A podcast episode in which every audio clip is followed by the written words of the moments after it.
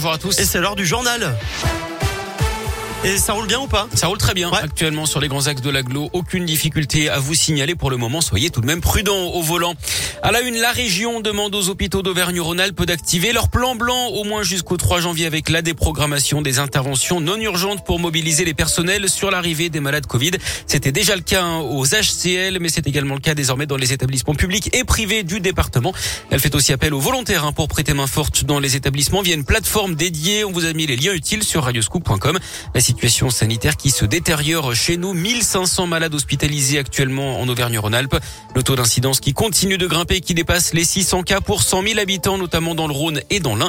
On s'en rapproche en Isère et dans la Loire où la préfète durcit les mesures avec le retour du port du masque obligatoire à l'extérieur dès 11 ans dans les communes de plus de 5000 habitants. Les contrôles sont également renforcés là-bas à l'entrée des marchés de Noël.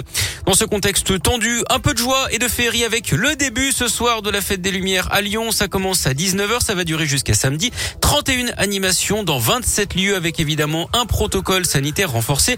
Port du masque obligatoire de partout, passe sanitaire dans certains endroits, interdiction de boire et de manger dans les rues de la Presqu'île, près du parc Blandan et du parc de la Tête d'Or. L'accent sera également mis sur la sécurité. Alors comment se déplacer, quoi voir et où vous retrouvez toutes les infos utiles sur cet événement sur radioscoop.com. Et puis n'oubliez pas également l'émission spéciale Fête des Lumières ce soir sur Radioscoop avec Vincent et les journalistes de la rédaction. Ce sera de 16h à 20h. L'actu de ce mercredi, c'est aussi la visite d'Emmanuel Macron à Vichy dans l'Allier cet après-midi. Ce matin, le chef de l'État a mis en garde contre toute manipulation de l'histoire, en référence au passé de la ville hein, qui a abrité le gouvernement de Pétain qui avait collaboré avec les Allemands pendant la Seconde Guerre mondiale. Le maire de la ville, Frédéric Aguilera, demande d'ailleurs depuis plusieurs années que cette appellation de régime de Vichy disparaisse.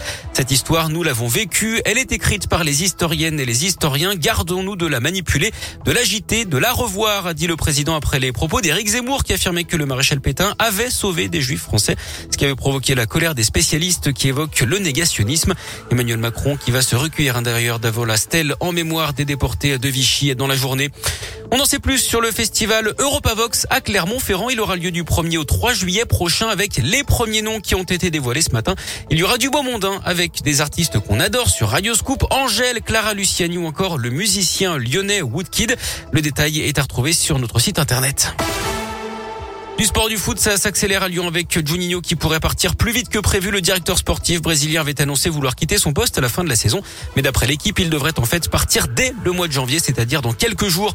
Quelle sanction d'ailleurs pour Lyon? La commission de discipline de la Ligue de foot professionnelle se réunit à 18h après les incidents qui avaient conduit fin novembre à l'interruption du match entre Lyon et Marseille à Dessine.